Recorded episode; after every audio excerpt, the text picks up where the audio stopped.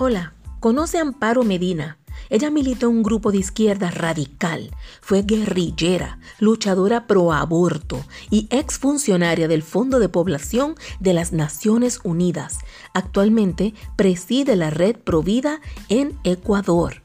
La adolescencia le llegó con el compromiso de meterse en los barrios más pobres, donde forjó su ideología política desde una concepción de izquierda. En los 80 se unió a los movimientos revolucionarios de su país. Luchó contra la toma de tierras pertenecientes a comunidades originarias. Ella encabezó movilizaciones de lo que hasta entonces consideraba una ferviente defensa a los derechos humanos y convencida militó durante años a favor del aborto. Hola, yo soy tu anfitriona Mabel y estamos aquí aprendiendo sobre Amparo Medina. Hablar de Amparo Medina es como hablar de dos personas diferentes, la de antes y la de ahora.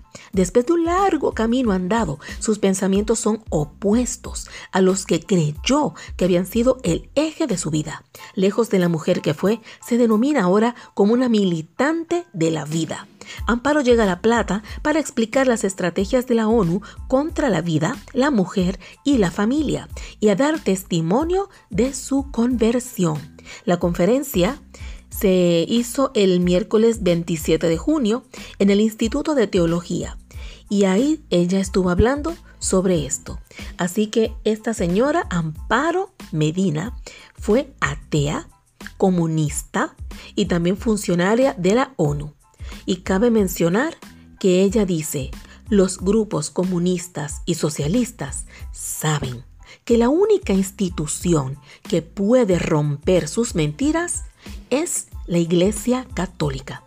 Amparo Medina, cuando era revolucionaria, tiene en ese momento como una de sus principales tareas hacer propaganda negra a la Iglesia Católica. Interesantísimo esto sobre Amparo Medina. Te invito a que busques más en Google y que aprendas un poco más sobre esta persona. Gracias por escuchar y te espero en mi próximo podcast. Hasta pronto.